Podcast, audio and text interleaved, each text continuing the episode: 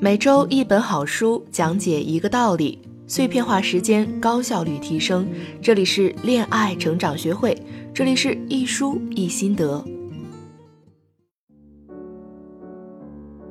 Hello，大家好，我是恋爱成长学会暖心哈尼姐的助理。这周想和大家聊聊，怎么才能让自己感到快乐、幸福。之前啊，网上特流行一个话题，就是你幸福吗？由此可见，大家都追求幸福，但并不是所有的人都幸福。尤其是在我做了咨询师之后，接触到的案例大部分偏向负能量，比如男友跟前任又在一起了，老公出轨了，要不要挽回？我现在年龄这么大，找不到对象，好焦虑。现在不仅感情出现问题，工作也出现问题，生活一团糟，似乎有一种人人都不幸福的错觉。不过大家不用灰心，因为显然还是有一部分人感觉自己挺幸福的，包括我自己。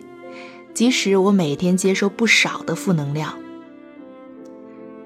说到幸福是一种主观的感觉，一个人幸福与否取决于你对幸福的定义。还有，你是否知道怎样才能获得持久的幸福？那么，怎样可以让自己活出一个充满能量的幸福人生呢？今天我们要讲的这本《真实的幸福》，就用一种通俗而不失科学严谨的方式，告诉你什么是真正的幸福。本书的作者是马丁·塞利格曼博士，他是积极心理学的创始人之一，是世界公认的积极心理学之父。一九九八年，他以史上最高票当选美国心理协会主席。作为积极心理学之父，塞利格曼不只关注如何减轻人们的痛苦，他认为心理学不应该只注重帮人们改正缺点和错误。而应该更专注于如何建立人们的幸福感，并让幸福感持续下去。心理学应该帮助人们找到优势和生活的意义。《真实的幸福》这本书可以说是你提升幸福感不可不读的心理学经典。和其他自助心理学书籍教给你要宽容别人的错误，要积极的看问题，要注重心灵的修养这些简单的教条不同。萨利格曼从心理学的角度将精神和物质结合，提出关于幸福的新理念，那就是当你的精神投入带来了生命的蓬勃和丰盈的时候，你才会觉得幸福。幸福没有统一的标准，但却随着精神的投入而有着不同的蓬勃程度。实现幸福人生应该具有五个元素。要有积极情绪，要投入，要有良好的人际关系，做的事要有意义和目的，要有成就感。接下来跟大家分享一下作者给出的幸福公式以及提升幸福的方法。幸福公式，如果说幸福可以衡量的话，作者给出了这样一个幸福公式，就是 H 等于 S 加 C 加 V。先说 H，H 代表持久度，幸福持久度越高，代表你越幸福。暂时的幸福很容易通过男友送的一盒巧克力、一束鲜花或者一句赞美的话而获得，但这种短暂的幸福过去之后，就会迎来空虚。只有一个人拥有持久幸福的能力，才会感到真正的幸福。S。是幸福的范围。我们每个人都有一个积极和消极情绪的范围，每个人的幸福范围不同，但它是不能改变的。这个天生的范围就像恒温仪，即使有高兴的事情让我们的情绪高涨，它也会尽忠职守的把我们的幸福感拉回到平常的设定。同样的道理。假如有不幸的事儿发生，这个恒温仪也会把你从低潮中拉出来，让你回到原来设定的地方。C 是你的生活环境，比如说啊，生活在富裕社会而不是贫穷社会，结婚而非离婚，避免消极事件和消极情绪，社交丰富，朋友多，有宗教信仰等。而下面这些因素则与提升幸福感几乎没有关系。即使你可以改变所有的外在因素，它对你可能也没有很大帮助，因为它们全部加起来也只占幸福的一小部分。所以，我们接下来就来讨论那些你比较有控制权的变量，就是 V。V 指的是你自己可以控制的因素，是积极心理学最重要的核心。这些可控的因素包括。你对过去、现在和未来的看法，比如，我有个学员总是对过去很满意、很骄傲，但是现在却很不好，而且对未来很悲观。这个进一步阻碍了他顺利获得恋爱关系。也有学员现在找到不错的男友。因为他总是放不下过去遇到渣男的经历，也总是害怕以后现在这个男友也会变成像那些前任一样，对未来也感到无望。当你学会对过去、现在和未来的看法都调整到积极状态时，你的幸福程度就会大幅上升，而且持久。不过，这些改变都需要真正的努力才能实现。所以说，幸福感有一半是基因决定的，还有一半掌控权在你手里。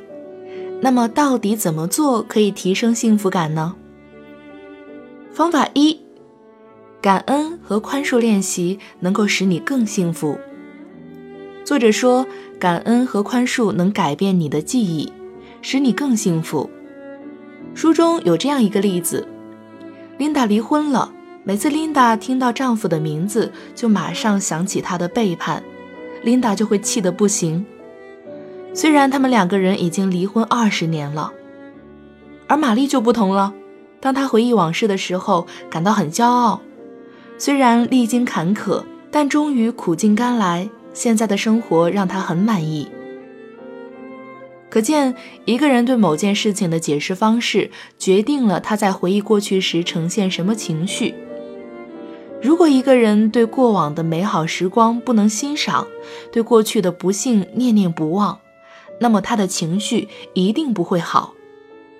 那么，感恩和宽恕就是摆脱这种悲观情绪的最佳途径。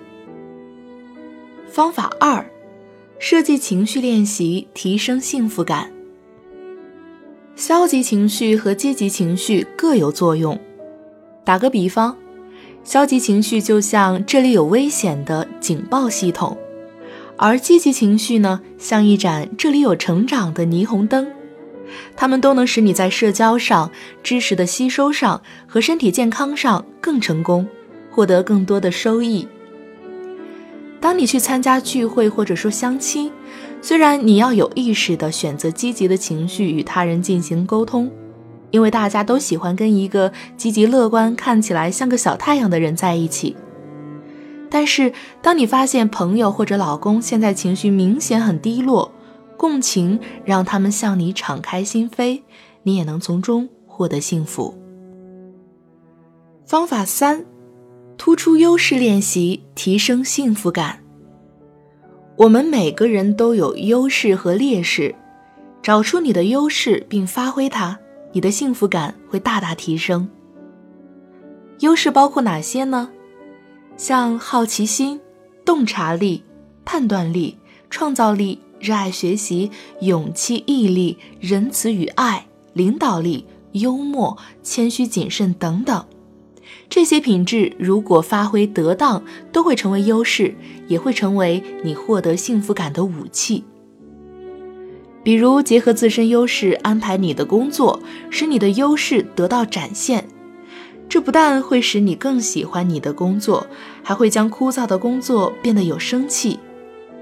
当你真心愿意去做这件事时，它就能为你带来很大的满足，你会获得更多的幸福。假如你发现物质富足已经不能使你高兴，积极心理学提醒你，幸福来源于精神层次的提升。真正的幸福在于能够愉悦、满意、专注地投入到当下的生活。要学会从工作和家庭生活中去发现幸福，并感受幸福。终极幸福的真谛是在应用突出品格优势的过程中实现自我价值。